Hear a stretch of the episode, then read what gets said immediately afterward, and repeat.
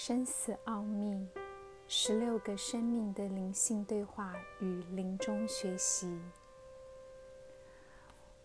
我可不可以不要死？面对一位及不及二十岁孩子的问话，令人难以回应。生死最是难解的谜题，也是人类永恒的追问。问题是。我们准备了吗？第一个故事，也是真实的故事。说还是不说？那是病人的权利。只是要亲口告诉一个人，他的生命只剩下三个月、三个星期。或三天，都不是件容易的事，甚至是很大的挣扎。这绝非只涉及医疗专业的判断，更多的是同理并了了解病人当下的心态，是否准备好了。这需要时机，更需要智慧。我遇过或看过不少案例，同样是病情告知一事，却有截然不同的结果。有一天，一位九十几岁的阿妈住进安宁病房，阿妈的女儿很是焦急地跑来跟我说：“师傅，师傅，怎么办？怎么办？什么事？怎么办？”生病之前就没有人敢和我妈妈讲话，生病之后大家更不敢跟她讲话。她的病情很糟糕了，她都不知道，因为只要我们稍稍谈及病情，她就板着一张扑克牌的脸，很生气的骂人。阿妈的女儿说明状况：阿妈是位事业有成的女强人。先生早逝，他一肩扛起家族的事业，经营得有声有色。阿妈同时也独立带大一群孩子、孙子，对他又爱又怕。阿妈年轻时本来话就很少，年少的时候话更少，生病后更不用说了，几乎只会说“好”或“痛”而已。威严的形象从未改变。那样的年代，那样的际遇，一路保持着威严的距离感，形成了他独特的生命态度。阿妈究竟知不知道自己的病情呢？试想，当我们去医院看诊时，一定期待医师告诉我们生了什么病。那么，在什么情况下，我们不希望医师谈论病情，甚至医生说了还会生气呢？这是需要谨慎评估及关注的焦点。所以，我们得了解阿妈心里真正的声音。于是我随着阿妈的女儿走进病房。一进入病房，映入眼帘的是。阿妈直挺挺地端坐在床头上，两眼炯炯有神，不苟言笑，威严十足。一头白色的短发，身材偏瘦，看来十分简洁干练。据说，不仅坐着讲求端正姿势，连躺着的时候也一样端正。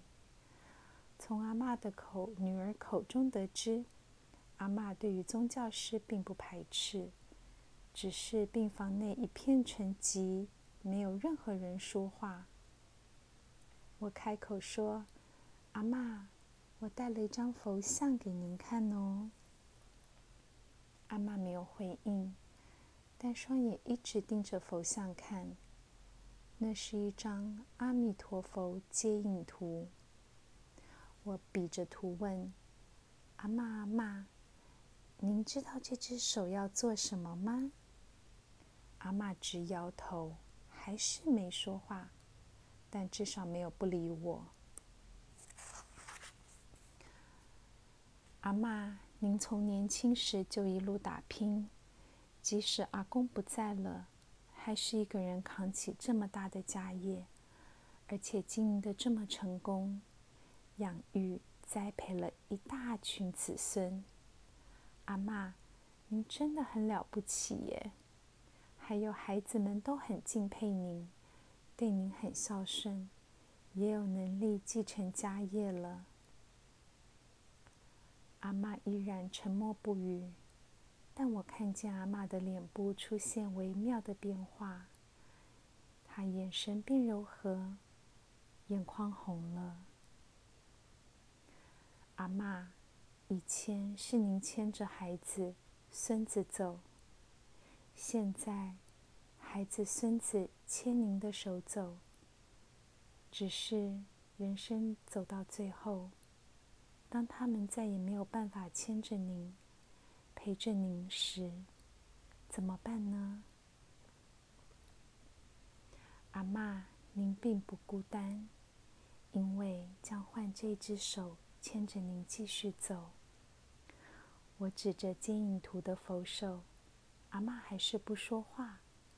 然而，我们看见阿妈慢慢的伸出手来。想去接阿弥陀佛的手，然后把手放在佛手上。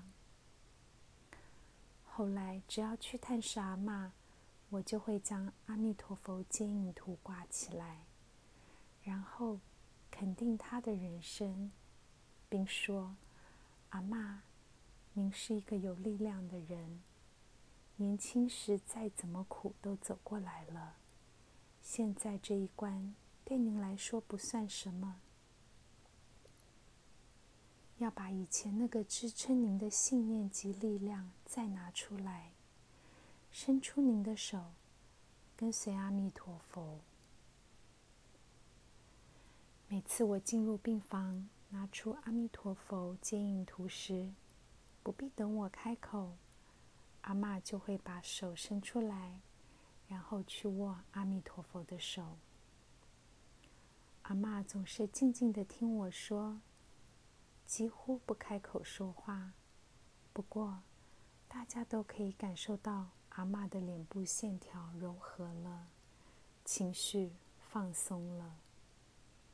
此后，孩子、孙子们也渐渐敢开口说一些话了。在引导下，孩子和孙子们说出对阿妈的感谢。